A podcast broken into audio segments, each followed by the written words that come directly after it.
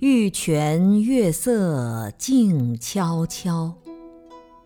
舍利塔波空寂寥。无尽消尘都不到，一声佛号度中宵。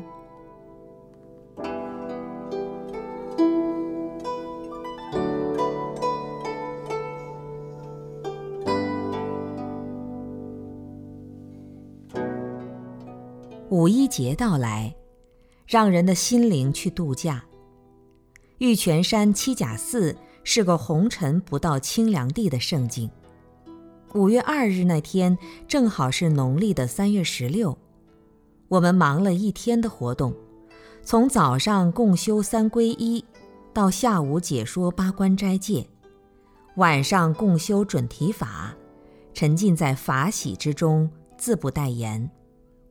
俗话说：“十五的月亮十六圆。”到了晚上，更难得的是，在青山古寺的庭院中，月夜倍显清宁而迷人。皎洁的月光柔和了整个天空，漫步着银白色淡淡光芒，穿透了本已玲珑无相的虚空，洒落在漫山遍野的春色中。暮春季节的特有幽思，更显从容而又深远，点缀着远近相间、此起彼伏的蛙鸣。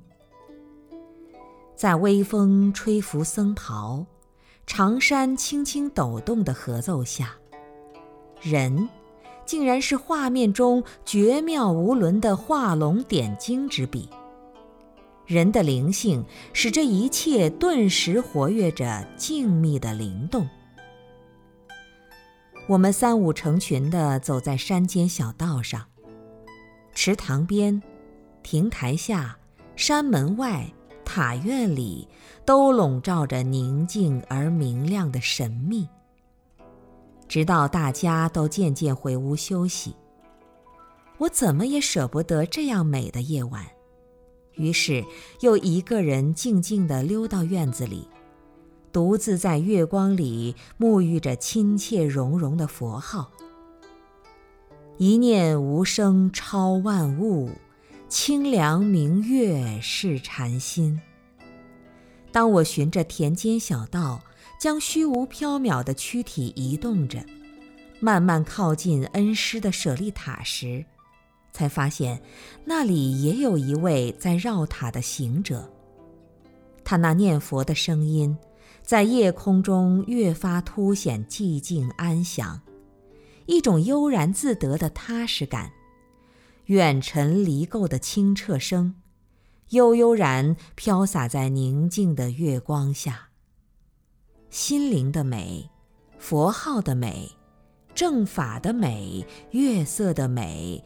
景象的美，美极了。直到将近凌晨两点钟，才带着这份美好的记忆，进入无尘的梦乡。